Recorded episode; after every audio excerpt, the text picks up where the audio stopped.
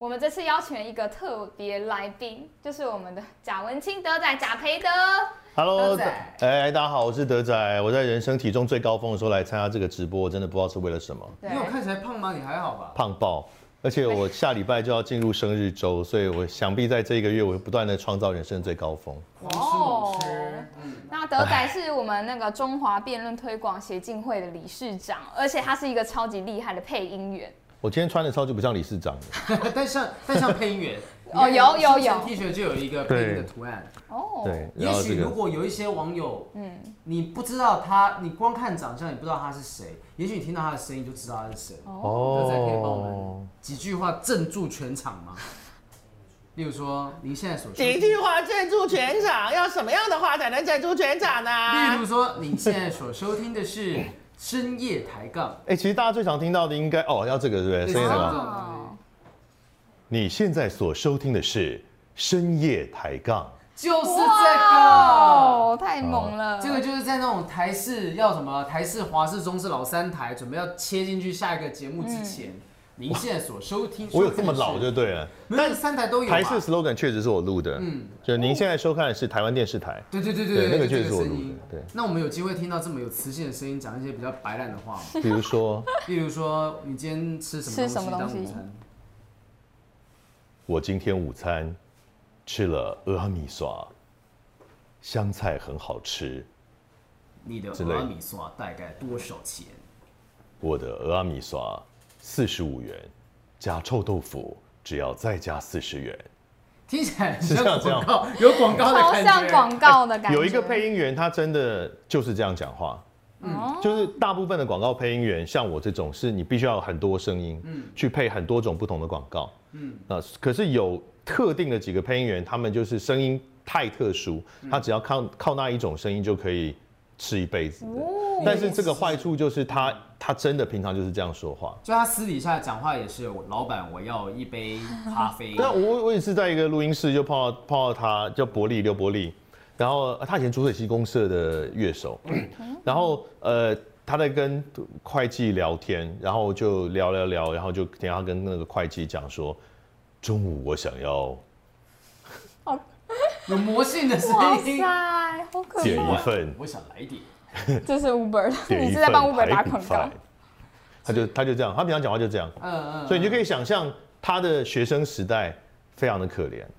为什么会被欺负吗？一定的、啊，啊不会，很你如果假啦你不会跟这样的人交朋友啊。你同学班上有一个同学是一下课就说走，我们去保健室，我们去买面包。你不会想厕所一定会被笑的啊。所以 我可以想象他一定受到很多霸凌。李佳，那你以前有真真的被霸凌过吗？还是你以前讲话的时候并没有这像这样字正腔圆？我没有，呃，字正腔圆是，我我真的字正腔圆是国小以前，国小毕业以前，那个时候因为我们家是外省第二代，哦，然后，而且我们家是非常北边的，我妈妈是山西人，我爸爸是内蒙人。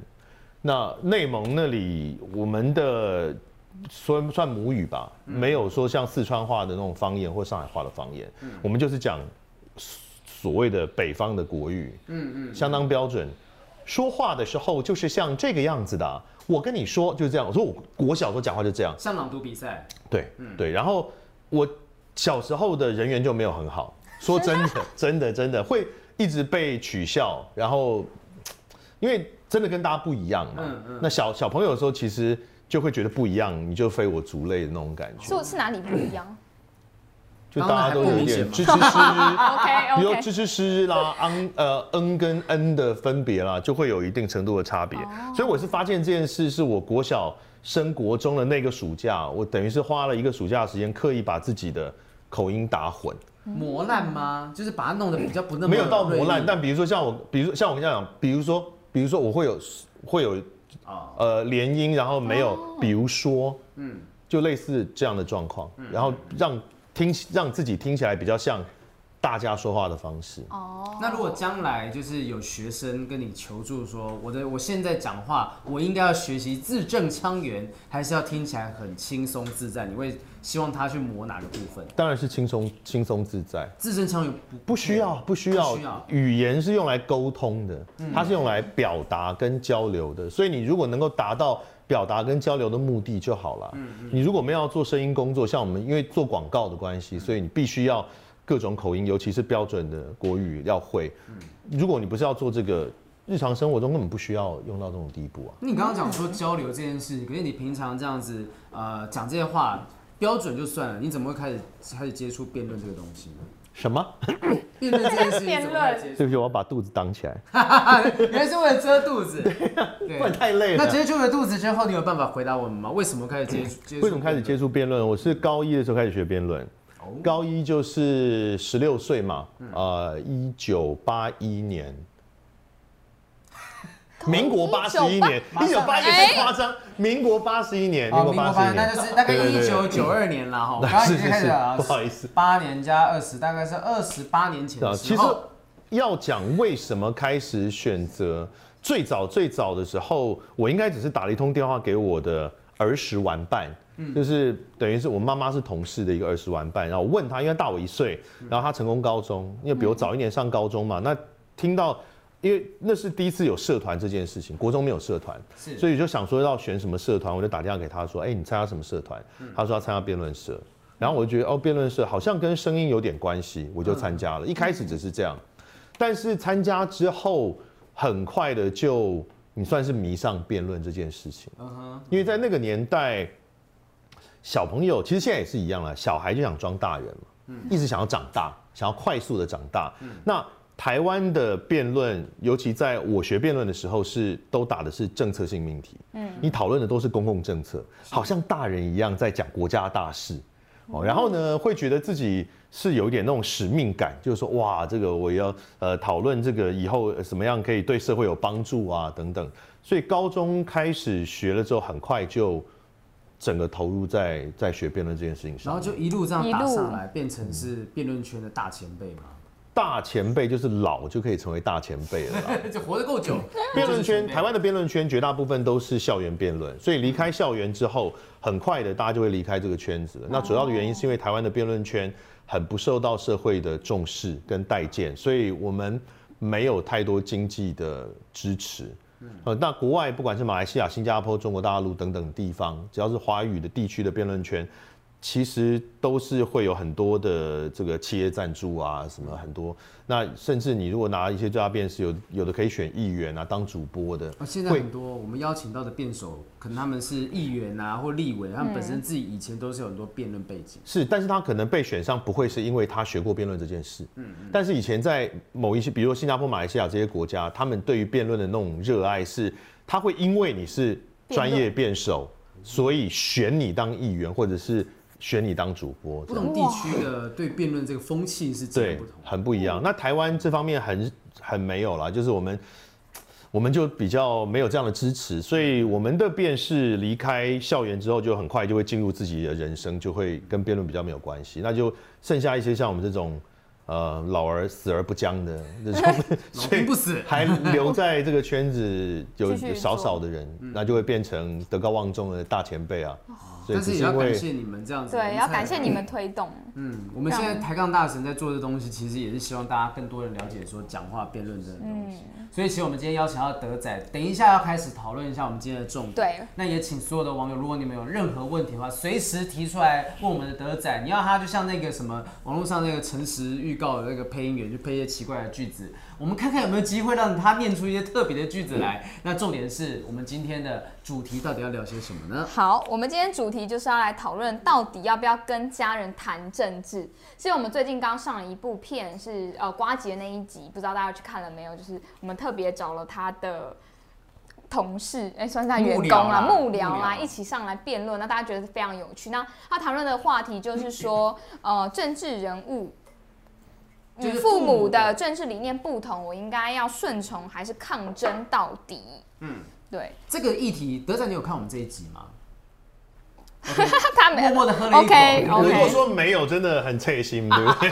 不 会不会，不会我们还在努力推广当中。对其实这一集的点阅率往往上升的还蛮快，对对就大家对很多人是有共鸣的。嗯或者说我问这么问吧，就是德仔有没有曾经在家里跟自己的父母，或父母吵者是架，上司、前辈、师长级的人物，因为政治理念不同或任何一种社会议题观念不同吵过架？听到你们找我来谈这个议题的时候，我有两个感想。第一个感想就是为什么这个题目会找我？因为绝大部分找我都是跟声音表演有关，跟配音有关哦。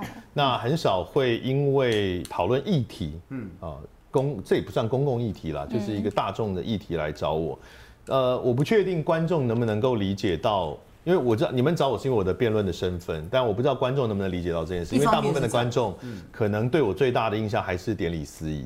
所以呃，他可能会觉得说，为什么会找这个人？他是两性专家吗？还是他是什么家庭这个这个亲这个家庭关系的专家吗？这样对我因为我是这样子，我其实嗯我们那时候看到你常常在你自己的粉丝页上面，有时候会分享说，你看到有些报道，某些政客在攻击其他政客的时候，攻的点不在点上你上。说哪些政客攻击哪些政客？因为讲了很多，我没有，我我真的没有记清楚。谁是政客但划过去，政治人物，哈哈，好可怕哦！我就不应该找这种辩论社的。哇，我觉得不用政客这两个言很犀字很利耶。危险啊。啊，政治人物，政治人物，是是是我觉得有些政治人物，例如在攻击其他政治人物的时候，用的方式或者攻的点，他可能不哦在不在点上，然后你就会稍微点出来说，明明就可以杀球，但是你就是球打过去打软软的那种，大概像这种感觉。是是。所以我们才觉得说，像这一集主要是，也许你有自己想要发生的理念，要告诉父母，那呃，也许父母有一些他的想法，你要去聆听。那在沟通这部分，既然你有办法去指出这些政治人物他们在沟通上面的缺失，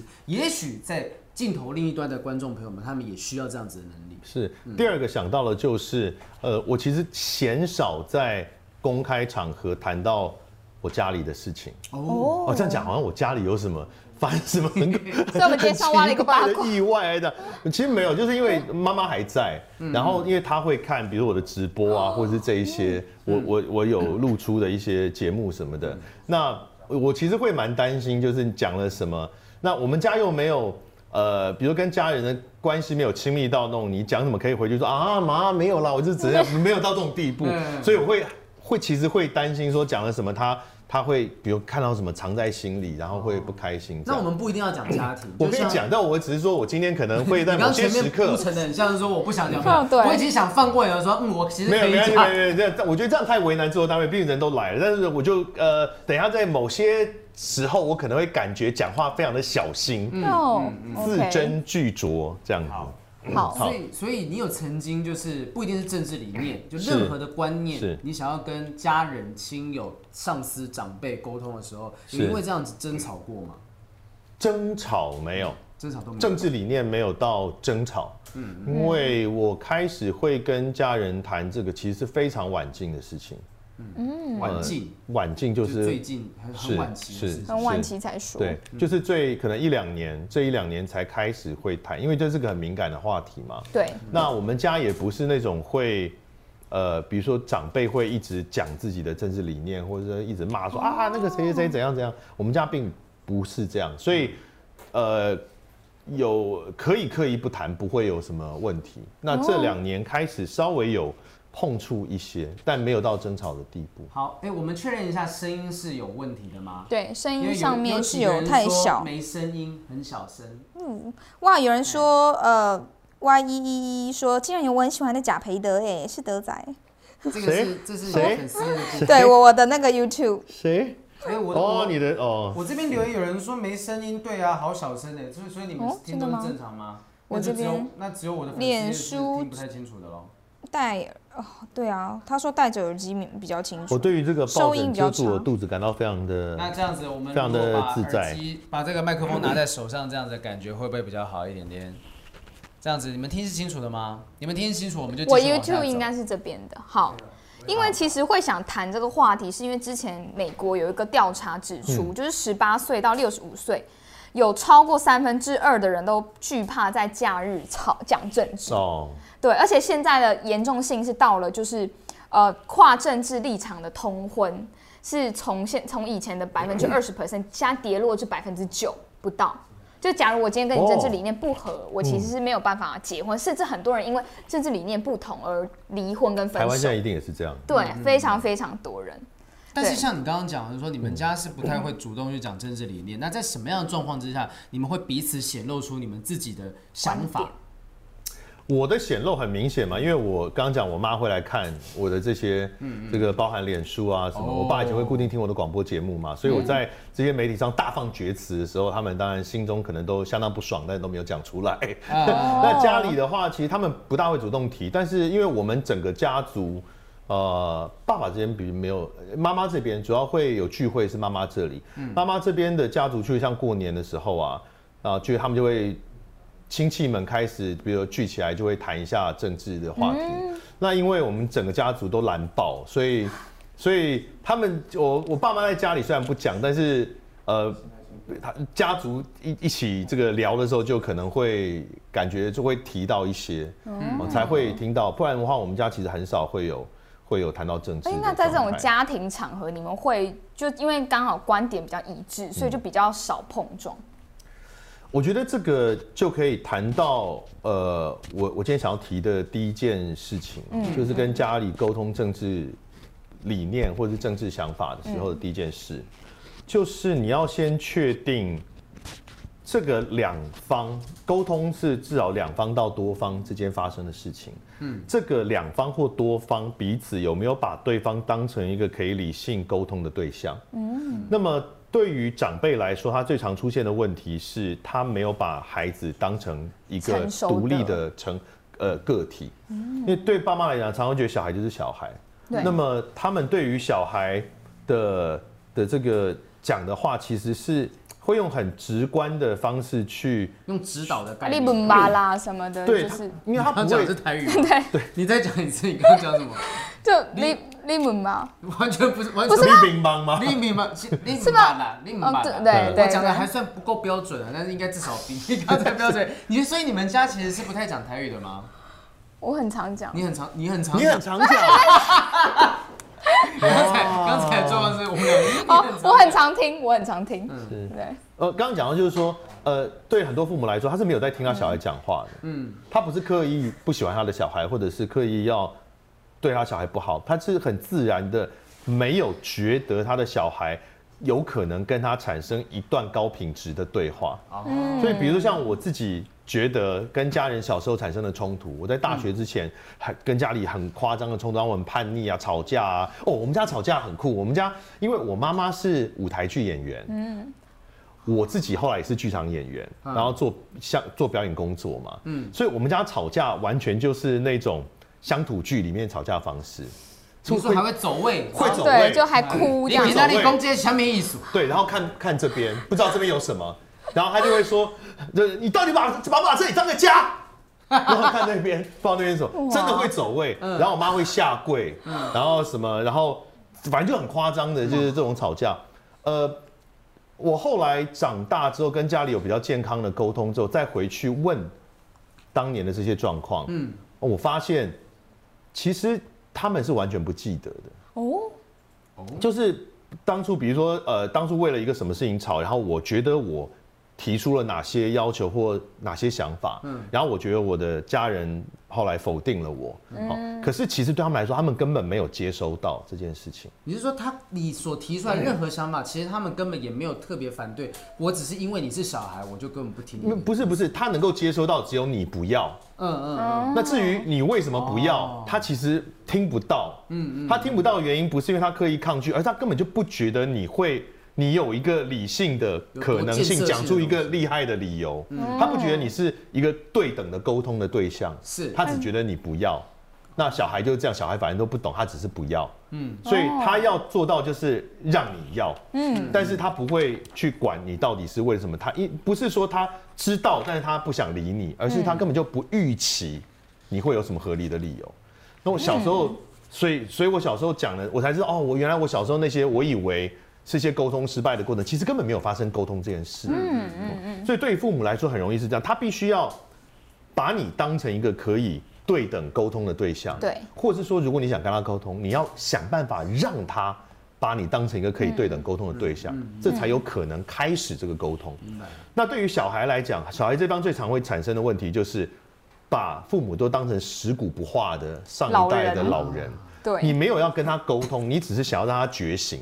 嗯，你觉得他就是他就是老，他就是食古不化，他就是上一代，他就是他他就是脑筋怎样怎样。听不进死去。我也有古板。跟他讲了，所以这种刻板印象，这两方的刻板印象会造成根本就没有存在一个沟通的可能性。嗯，所以首先第一件事是应该要先去创造出一个能够沟通的情境，双方都觉得对方是可沟通的对象，嗯，这个时候才有可能往下一步走。所以这也是你就是比较到这近年才愿意跟父母去做这样子沟通的原因嘛，就表达自己的想法跟理念。一部分是他们已经把你当成是一个成熟的个体，可以去了解。对我其实有很深刻的感受，就是我高中之前，呃，大概大学大二大三之前，跟家里的关系很差，很主要的原因都是因为我一直觉得他们没有听我在讲什么，他们确实是没有听我在讲什么，因为他不觉得我能够讲了什么。你的猜测很精准，那可是我到大概大四，我开始出去工作之后，因为我大四就去当广播节目主持人了，对，然后很快的就得到某种程度的成就，工作上的嗯。成就。然后那因为我爸妈又都是那种很很朴实的人，然后就是他们生活其实非常单纯，所以他们也不是那种会很自信过剩的父母。所以在我出去工作得到一些成就之后，他们就发现哦，我的儿子确实已经拥有一些，或他的生生活已经有很多是我们不理解的东西了，嗯，对，所以他才会开始正视你所讲出来的话。所以我大钦佩你，有有一些是某部哦我分是觉得会这个我不懂哦，这个原来原来是这样，但我觉得那个对我来说，那个关键大概就在大四大五的那个年纪，嗯哼，二十出二十多岁，我开始进入社会之后，然后从那之后才开始有有品质的沟通。所以你刚刚提到的东西就是必须要父母可能呃父母跟彼此要在一个是有办法沟通的环境之下，再来是他也真的把你当成是，你也把他当成，他也把你当成是能够平等沟通的个人。是，那如果今天回到这个题目上面，嗯就是大家今天要讲说啊，如果你跟父母的政治理念不合，今天不只是政治，不只是蓝或绿，嗯或者是社会议题政策的想法不同，你应该闭嘴还是发声？第一时间会站在哪一方？应该闭嘴还是发声啊？嗯嗯，或是他呃好我们题目其实是说闭嘴跟顺从发声，啊。应该说顺从或是抵抗。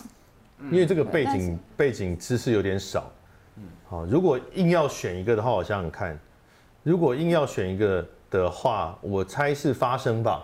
嗯，因为发生其实有很多种不同发生的方式嘛，对，并不代表发生就一定产生冲突嘛。嗯，我们还是可以选择要如何做交流嘛。是所以你的想法是，其实没有不能沟通的事，只有不对的沟通方式，是这样。当然有不能沟通的事啊，但是你没有尝试，你不会知道哪些是不能沟通的事啊。我也觉得。如果切断那个沟通的管道的话，它只会让双方渐行渐远而已。嗯，那如果有持续的沟通，即使很多事情是没有办法沟通，但你至少你知道，在你们的关系里面哪些地雷区以外，你们还是可以维持很好的关系。叨叨有试图跟家里人沟通过什么样的东西吗？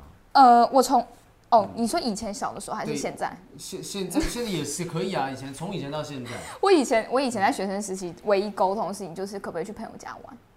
这么小的事情对，我爸妈嗯太照顾我安全到他不不能够让我去朋友家玩这件事情，因为他怕有一些怪怪的叔叔伯伯。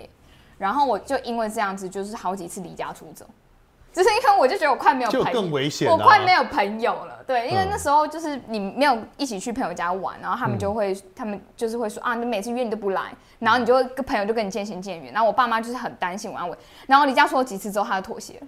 然后我弟跟我妹就非常幸运，就是家里的所有抗争都是我先做了，然后我做完之后，我弟跟我妹就不用吵架，就可以自然而然度过去了你。是那个革命的先驱。对，我是革命先驱。这个我非常非常的有感受，因为我高中的时候人缘非常不好，嗯，就我太特立独行，然后个性也很犟啊，但我自己个性很多问题，所以人缘非常不好。可是我其实是很脆弱，心里很想要很多朋友的，只是那种表面上一个就叽歪不管啊什么的。那呃，有一次大概是我高二的时候吧，有一次就是隔壁班的一个同学，一个一个朋友，我我跟隔壁班很熟，嗯，隔壁班的一个朋友，他就约呃一些其他的同学到他家去玩，是一个家境还不错的朋友，然后他就现场他就问了我说，哎、贾德你要不要来？哦，然后我那时候心中非常的开心，因为中第一次有朋友邀请我参加一个团体活动，那我很开心，我很想要去，我觉得这个终于有被被肯定会被当成同伴的感觉，嗯。哦，所以我就打电话回家，因为他们是要在他们家过夜，我就打电话回家，然后跟妈妈跟爸妈讲说，我想要在某某同学家过夜，嗯。然后我家人就是斩钉截铁就是不行不行不行，然后我那通电话讲了很久啊，哭啊什么崩溃，然后家人就不行不行。那件事情对我成长来讲是很重要，我敢讲是因为我跟我妈讲过这件事在我成长过程中很重要是在那件事之后，我就关掉了跟家里沟通的管道，一直到大四，我刚刚讲大四大五之前，我基本上是不跟不大跟家里讲话的。嗯，那么因为我觉得他们就是我觉得我没有被听到嘛。嗯，所以就是我刚刚讲，我后来三十几岁之后再回去问这件事，我爸妈根本就不记得。嗯，可是呢，对我来说是很重要很重要的一个人生的转折。但是他们不并不是故意对我不好或不爱我才不记得，嗯而是对他们来说，小孩只有就是他他们习惯的，就是对不要，他不会他不会去听那么多那么细节的，而且那个年代的父母跟现在很多就重视教育理念啊什么的父母又不大一样。嗯嗯对，我那时候真的很重伤。所以其实这样听下来，好像没有真正有效的说，我真的可以跟父母坐下来面对面讲讲讲讲通了，然后让他被你说服，或者是你被他说服。所以我说这这其实是一个长期，它不可能是一朝一夕发生的，你必须要长期跟在家人的面前建立你的信任度。他为什么要信任你？为什么要觉得他可以跟你有一个高品质的一个对话？对而不是说今天产生了一个议题上的意见不同，忽然冲出来你就要听我讲，这样是不可能会成功的。等于说，刚刚叨叨使用的方式是更激烈，就是你，例如说，你不让我做到五十分，我直接做到七十分，把你吓死。你说离家出走吗？对我也曾经离家出走啊，我离家出走一整个晚上回来，我家人都没发现哎、一个晚上还好吧，太惨了就是说你吧什么时候？我们家才二十四平，四个人住，怎么会没发现我没有？一个晚上而已啊！你要离开也是三天吧不？是我跟家里吵架，然后我爸把我赶出门，然后把门关起来，然后我就跑去公园睡，然后还被个怪叔叔带回家，但没发生什么事，他也不是我的菜。不好意思，然后等一下我突然想了解那一块，被被蚊子咬的很，我真的蛮感谢他，真的是一个好人。他就是真的是住在公园旁边，然后经过觉得一个小朋友国中生在那边，觉得一定有什么状况，然后怕出事把我带回家。我们坐得很远，因为我也很怕发生什么事情，在他家坐得很远，他就是跟我聊聊聊了一个晚上。后来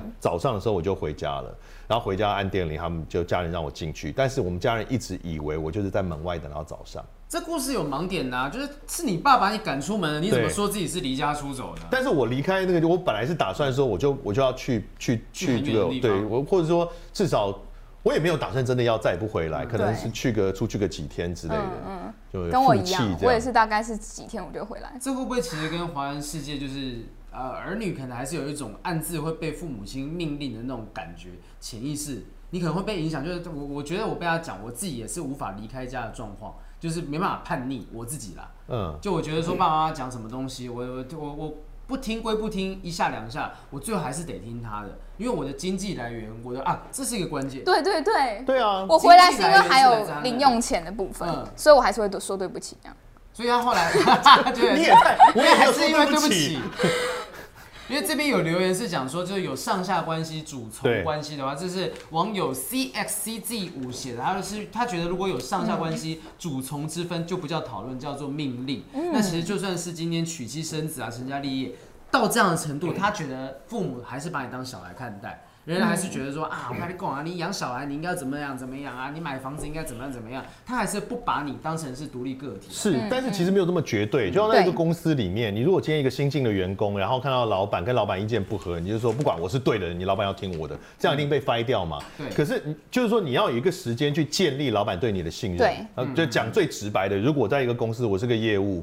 哦，我就是业务的能力非常好，我的业绩高到爆。那对老板来说，老板当然就会愿意听你讲的话，因为他觉得 OK，你有成就，那你对公司有影响，所以我我似乎应该要听听你讲什么，而不是，所以这不是一个呃直接你要沟通就立刻会发生的事情，这都其实都是一个长期的过程。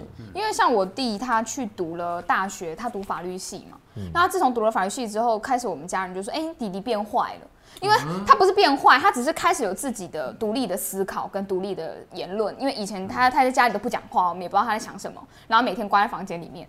然后后面他就开始讲他自己的想法。然后一开始我爸妈比较不能接受，他就觉得说，哎，翅膀硬了对啊，翅膀硬了啊！我我爸妈在讲，就是我在说这个，你竟然没有听我的，你还你还说是错的，然后好像觉得爸妈很笨什么。可是后来我爸妈有渐渐意识到，我弟他有越来越成熟。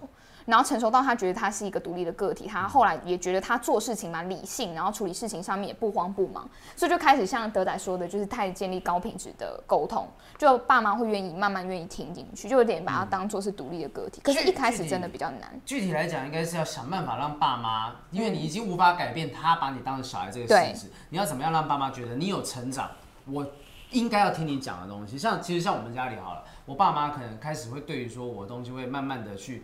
听是因为，呃，他们常会开始问我电脑相关的问题、手机相关的问题、电脑相关问题，然后就像你讲的，发现哎，有些东西是只有你懂，我不懂的。也许你身上也有一些观念跟想法，是我应该要听你的东西。所以有时候吃饭聊聊，看到新闻，我爸讲一些东西，那我也会提出一些想法。当然不一定当下都是非常和气平顺的过去，但是就是他他把我当成一个对等的个体去讲。就我要先从生活当中其他事情旁敲侧击，甚至哦，我开始学开开车啊、骑车啊，有驾照等等，他就觉得你长大了。哦，这样子应该是比较有机会。对，有可能先在这个争议以外的其他的领域，先建立起自己的的对在他面前的信任嘛。对，嗯，才有可能有读这个有沟通的基础。那如果将来那个歌仔，假设你有孩子。你会想不会有孩子？没有，就比如说你你你也不想要养领养，什么都不想要。我目前没有打算要领养，我连种地瓜叶都会种死，我连我连狗都不敢养，我还要养孩子。我觉得我会，嗯，我想这个是为什么种？我不知道我这一代的同志可能会有的问题啊，就这一代同性恋会有的问题。因为坦白讲，我并没有真的期待会在我的有生之年看到台湾的同性婚姻合法化。啊，虽然我们这样期待，但我并不真的觉得这会成真，因为感觉还是很遥远的事情。其实，呃，这两年去年的这个合法化，对我来说就有点就是惊喜，就是哦，竟然真的发生了。所以，对以我自己的例子来讲，我我其实没有想过自己有一天会成为父亲。嗯嗯，因为如果同婚没有合法，就不可能有领养嗯，不可能台湾代孕也不合法，所以就不会有下一代啊。嗯。那跟很多人可能小时候都会想说，哦，我以后当爸爸我要干嘛？我以后结婚有小孩或者我下一代我要怎样？其实你会从小就就想象这个状况。嗯。但是我的状况是我从来没有这样的想象，因为我不觉得我有一天会成为一个父亲。我可不可以做个大的推论？就你刚刚提到说，有些父母把小孩当成小孩，所以不愿意沟通；小孩把父母当成食古不化，所以也也不愿意沟通。那当你觉得政府有可能也是食古不化，不愿意做改革的时候，你们有没有可能就也放弃了去沟通、去改变的这个可能性？有可能啊，就是其实不要说政府了，蓝绿两方好了，或者是政就像政治意识呃形态不同的两方，大家都很可能觉得对方是，我觉得你是。那个绿区，你觉得我是蓝蓝的什么什么？就是觉得对方绿枝跟蓝区啦。对啊，对啊，绿呃绿枝跟蓝区，对啊，那就觉得对方都是不能不可能被沟通，而且觉得对方是恶意的嘛。嗯嗯。所以这就会根本就不存在沟通的可能性。嗯嗯。所以第一件事是要先先让沟通的可能性出现，让这个沟通的场域。能够被维护起来，然后接下来才能够往下一步走。也许双方都要想说，嗯，其实不一定是无法沟通的，要试试看才知道。但坦白说，这个对任何人来讲，其实以台现在的台湾来说，是一件困难的事情。嗯，因为我们现在台湾被割裂的真的太严重，意识形态的归各种层面的非常非常的严重。嗯，那今天如果不讲父亲，哪怕只是学生，你发现今天学生跟你支持的想法不一样，例如说你的学生可能就是一个反同分子，你会 不然也是直接的直接的处理方式，学生。学生对当他，不然呢？好，那好，好，如果如果是反同，直接当掉。没有没有，就是如果这个课跟同不同没有关系的话，当然就不会当他。嗯，那如果对，好，假设不是跟这个同不同有关系的东西，然后你发现他的想法跟你不一样，你会试图去跟他沟通吗？在你跟他的位阶是有差别的状况之下，嗯，我觉得如果我教我的学生，通常都是辩论的学生，嗯，哦，那如果辩论的学生的话，其实重点。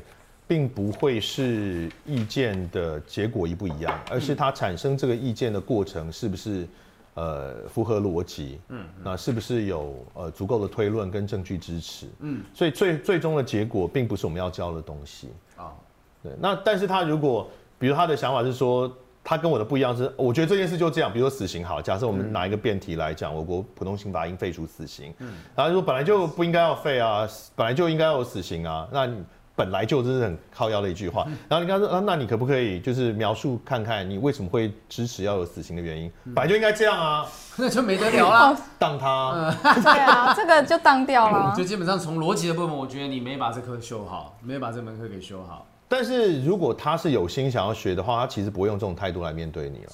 嗯，他会觉得，如果他有心想要学，他也认可这个老师，就像刚刚讲，这是一个可沟通的的场域的话，他就会觉得，为什么我的老师这个我觉得应该是个可沟通的对象，嗯，但是他反对我的说法，嗯，那我是不是可以听听看？虽然我现在不同意他，嗯，那你有觉得说会辩论的人是相对来讲比较会吵架，或者是？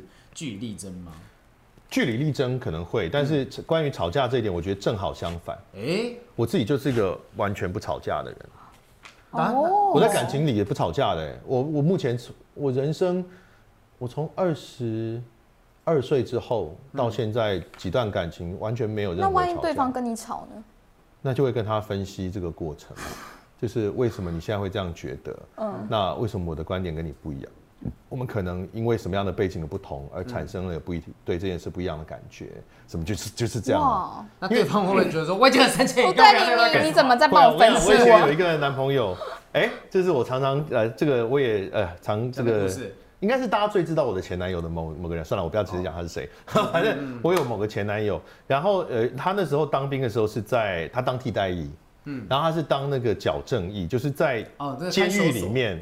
监狱在监狱里面工作的替代役，哦，然后呢，他们会值夜班嘛，然后有一次他就放假回来就跟我抱怨，他说他们他学长骂他，然后那种骂的很很过分，学长这样很讨厌什么之类。我说发生什么事？哦，原来是呢，他在值夜班的时候下班了，然后他离开的时候，他忘记把监狱的门关上了。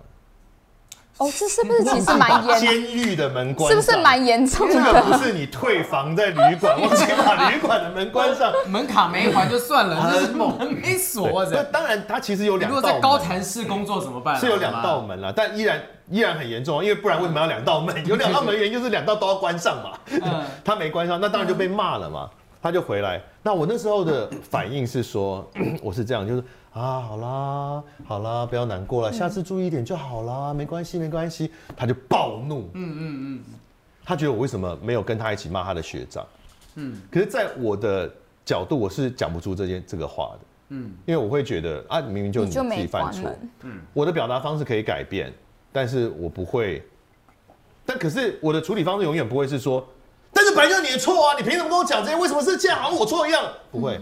我人生不会有这种事。他想要的，我猜想他想要的东西是，当时大家都已经说他是错了，也许他只需要有一个很亲近他的人在旁边跟他讲说，没事啊，那个事也没什么大不了。但是长官机车，好，我知道啊，对，但我不说谎，所以我没有办法做到这件事。对，那刚刚讲为什么学辩论的人其实最不容易吵架，原因是在辩论台上我们就在处理冲突的。哦，学辩论一个很重要的的一个过程，就是在学习如何面对冲突。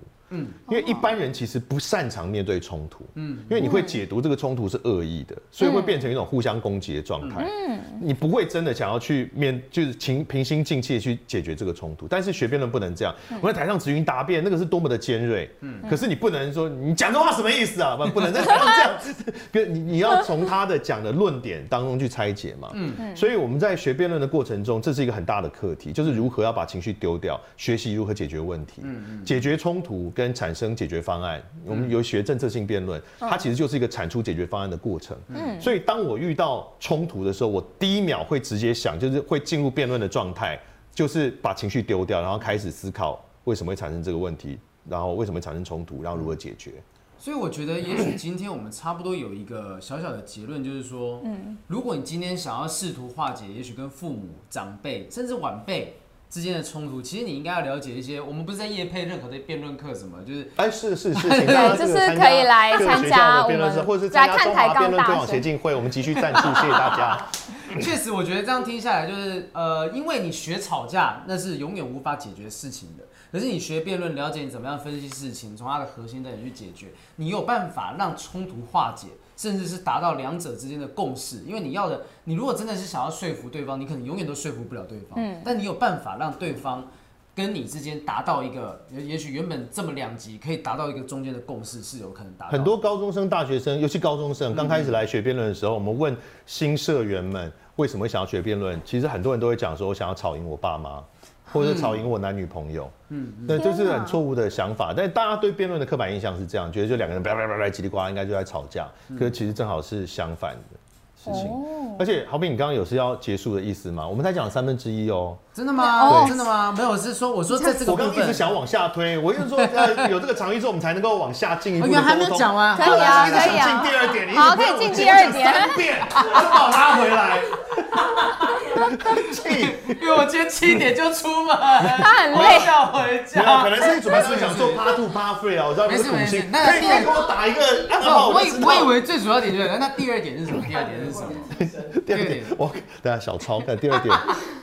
哦，第二点是，呃，我们想要，因为这个议题刚提出来的时候，其实大部分人可能想象都是我要怎么说服我爸妈，嗯嗯嗯，而且那都会是一个，我觉得他们应该怎么想，嗯，那我要想办法去让他们变得这么想，对，那他们变得这么想之后，其实，在那个那个想象里是我会感到开心，对，因为我跟我的父母想法一样了，是我会感到开心，对。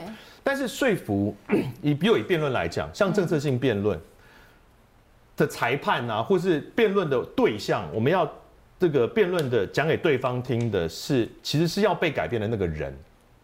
嗯，我们要改变现状嘛？啊，那他才是要被改变的那个人。嗯，他为什么要改变？嗯。你要换到他的角度去想，他为什么要改变？嗯，他改变有，所以他有什么好处？对，不会因为让你爽而他需要改变嘛？也不会单纯觉得说，哦，你跟他的想法不一样，那你如果跟他，因为你感受到说这样，我会觉得很开心，我会觉得很满足。嗯，可是你的父母为什么要改变？他的他改变现状的需要性是什么？嗯，他理性的改变现状的动机是什么？对，他照他现在这样想，就算错，那又怎么样？嗯，他会有什么不好吗？嗯嗯，对他来说到底有什么问题？嗯，对，就算错，他可能还是过得很开心啊。嗯，所以第一件事就是你要呃所有的说服跟沟通都是要先站在对方的角度。这个我有很呃另外一个举一个例子，就是我评不少那种呃提案比赛，嗯。就是什么呃 企业的那种提案比赛这种，那尤其大学生呢参加这种提案比赛的时候，就会有一个很有趣的共通性，嗯哼，比如他们就会跟你讲，就比如环保。哦，我这个案子要跟比如说跟 Acer 合作，跟什么合作，跟 HP 合作哈，合作之后，我们我们这个案子想要达到什么呢？因为环保很重要，地球只有一个，所以呢，我们觉得这个我们应该要做一个什么样的计划，这样可以为这个环保环境有什么样的帮助，会有保护什么什么什么，然后讲完了。比如干 HPP 事，对啊，他为什么要 帮忙？对，这除非说，当然你可以想说，如果这个这个企业本身就是哦很有使命感，那 OK 了。那企业社会责任提高提高企业对，但是这件事到底干他什么事？就是你觉得你这个价值应该要被满足，对，可是你没有说服对方，你只是在讲了一大堆去表述你之所以这样决定的原因，嗯的过程，嗯，可是今天你不是要。让你自己有这个决定，你早就决定了，对，是你要让他做决定，是，所以你要从他的角度去看。比如对一个父母来说，这个问题会，比如说呃，我这样讲好了，我有一个朋友，他不算不是父母，比如以同婚的角度来看，我有一个直男的朋友，他跟我很好了，那他其实也算是呃在性别议题上算是开放的，嗯，那我之前就问他说，哎，那你会不会支持同性婚姻合法化？嗯，但其实对于一个直男的世界来说，他不像。我们有这么多的对这件事的概念，他其实还不是很理解这件事到底会有什么影响，他就有点犹豫说，可是，嗯，为为我不大知道为什么要要要。这样做。嗯，虽然他并没有歧视我，但是他说他搞不大清楚。我说，那你就这样想，就是你有，如果你没有办法百分之百的保证你的小孩未来一定会是直男，一定会是异性恋的话，那你支持同性婚姻合法化？可能会让你的孩子未来生活在一个比较安全的环境里面。哇然后他就觉得，哎、对，那这是他关心的事情。这对他来讲是一个利多。对对他可能他的小孩会遇到，是，所以重点已经不只是这件事对不对，嗯，而是这个事情如何跟他发生关系。嗯嗯嗯。那跟父母沟通也也是类似的、的状况找到。父母的那个，你不能讲痛脚，就是这个东西对他来讲是，你说服他哦，哎、对耶，如果我支持这件事情，我真的会有好处，嗯。就有机会。举例来讲，举一个以论点选择的角度来看，我们从更细、更直观、呃更这个直接的方式来，比如说讲这个年金改革好了，嗯。嗯嗯，好，年金改革，呃，假设长辈是选择不该年金改革的那一方，这个好像比较常出现在我们这个社会里面嘛，然后。晚辈是希望能够年金改革的，嗯，那晚辈如果你你你举的这个论点都是说这个应该要改革啊，这个什么替代率太高啊，本来就是这个历史的错误啊，什么就是以前国民党拿来收买这些军工教的这个做法，这是不正义的啊，然后或者是说这个对于这个社会来讲，呃，这个下一我们的下一代会这个负担很重啊，怎样怎样怎样，其实对对他来说，这个可能相对来讲就没有那么痛。嗯，哦，比如不正义，哦，嗯，怎么怎么样对啊我每个月可以拿多少钱最直接。所以假设你选的论点是说，如果年金不改革，可能十年、十五年，在你还看得到的这个年代，你就会失去你那笔钱。嗯，因为它会破产。嗯，它破产，你现在拿到手的，你就一毛都拿不到。嗯嗯，这个对他来说就可能会比较有意义。就是你之后你想要一直拿下去，你是没有办法一直拿下去的哦。你如果不支持这改革的话，你以后你可能说明再再过几年就拿不到一毛钱。对，朝三暮四，细水长流嘛。你现在觉得好，你要每个月多要多拿几千块，可是你以后可能是一毛都拿不到是。为了让你可以长长久久的继续拿下去。对，而且那会在你最无法创造财富的、最脆弱那个年代你会断了你自己的银根。哎呦，这个就直接可以这个直接秒杀那会种感觉。毛会但这不见得什么必杀论点，但你可以大概感受得到他的说服的方向是不一样。的。对，我我不是只在告诉你说你这是对的事，你就一定要相信这个事，所以你就要跟我一样，不是，而是我是为你好，我是在你的角度想，为什么对你来说这件事很重要？嗯那第三个点呢？你刚刚说第三个点是，嗯，刚刚那个不是讯号？我要看一下小不，是不是宕机啊，太久以前的事。我们我们稍哦。微 recap 前面的部分，对。第一个是环境嘛，然后第二个是。是你要从对方的角度去，从对方的利多论点去想办法说服。其实有时候在跟父母沟通，就是除了就是互相要把对方当做是一个个体以外，嗯第二件事情可能就像是德仔说的，有时候我们一直表达我们自己想要怎么样怎么样，你就是怎么样子，然后我我的这个才是对的，可是可以从别人的角度，同理心，对立嗯。立场去出发，哎，他怎么样讲，或对他来讲怎么样是好的，嗯为什么要做这样的改变？嗯，对，好，看好小超了。好，OK，了，第三件事啊，其实是我们是不是真的一定要说服我们的父母的政治想法跟我们一样？哦，因为其实呃，说服他们，除非你的父母是手握大权的人，对他可以影响这个世界，对，否则其实我们在乎我们装的，傻也没关系其，实毕竟是一个家庭的关系。和乐啦，家庭，两个人的关系不是只有这一个政治的议题而已。嗯嗯。比如说，以我的角色，嗯，呃，比如说同婚这件事，对我的人生来讲，一定是非常重要的事情。是那我有些同学，什么高中同学啊、国中同学，有些其实是不支持同婚的。嗯，理由不一，这里就不赘述。那我曾经也有在思考，说我跟他们的关系要如何维持。哦，嗯。可是，其实同婚这件事虽然它对我很重要，但它并不是人跟人之间唯一的牵系。啊，所以，我即使是在这件事没有办法跟他达成共识的状态底下，我们可能还是拥有很多彼此珍视的东西。我们可能兴趣相合啦，我们可能这个有共同的回忆啊，有革命情感啊，有很多很多，有可能单纯是菜，不一而足嘛。就是你跟一个人的关系不会只有政治。对。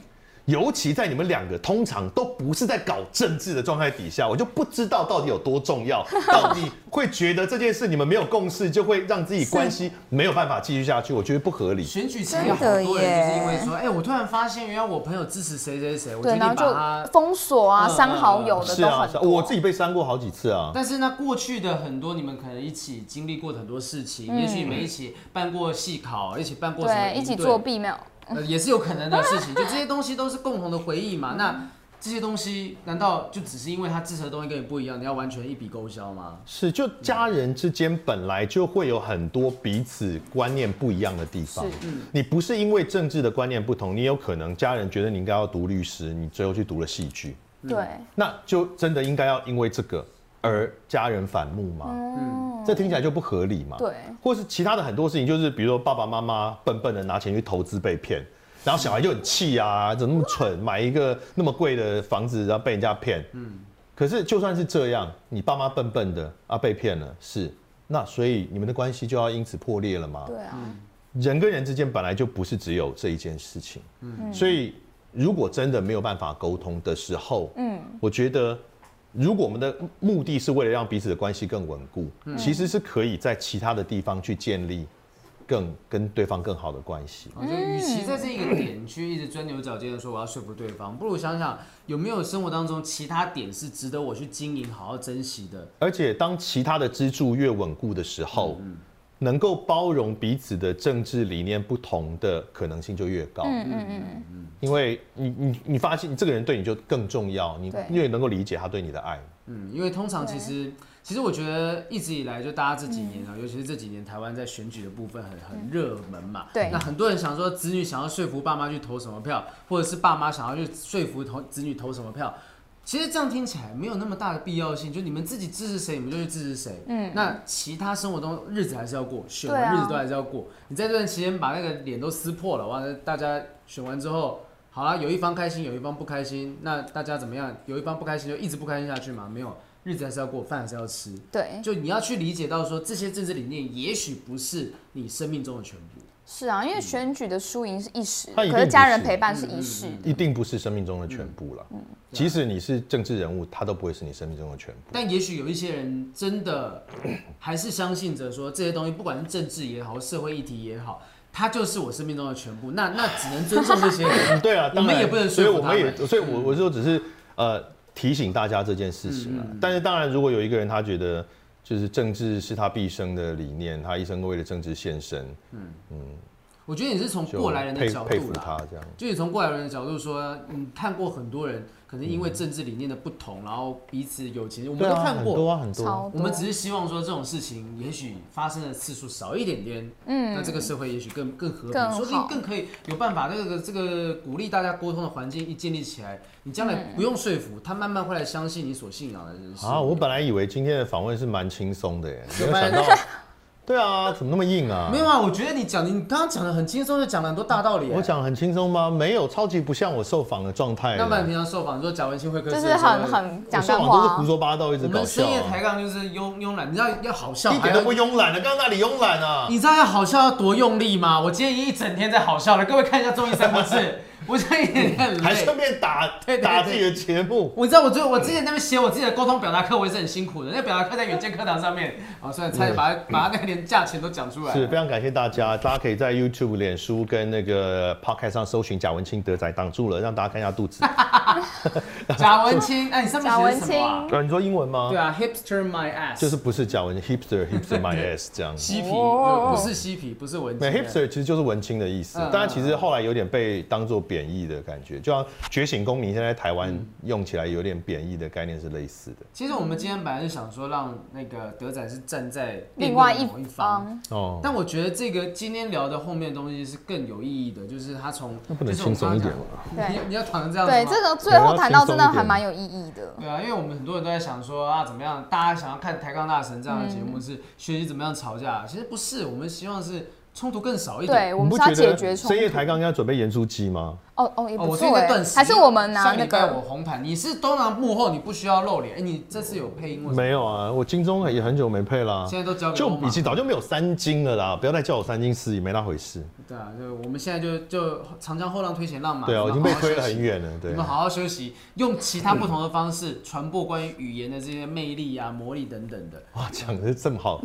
不过就是被 翻掉而已啊，因为我喜欢嘛。那我们在什么地方可以听到你的声音，看到你的作品？就可以请大家可以在 YouTube、脸书跟那个 Podcast 搜寻贾文清德仔，就可以找到我了。那形象上面会跟今天呈现的截然不同。诶、在 YouTube 的节目的话，贾文清无聊那所的访谈系列会比较搞笑，嗯嗯，因为呃来宾呃会比较严肃一点，我可能会比较搞笑。嗯，那其他我的脸书，我的脸书相当两极化的风格，哎，就是胡说八道型的情色胡说八道型。然后，可是我如果谈比较认真的议题，会很严肃，嗯嗯，其实相当割裂的。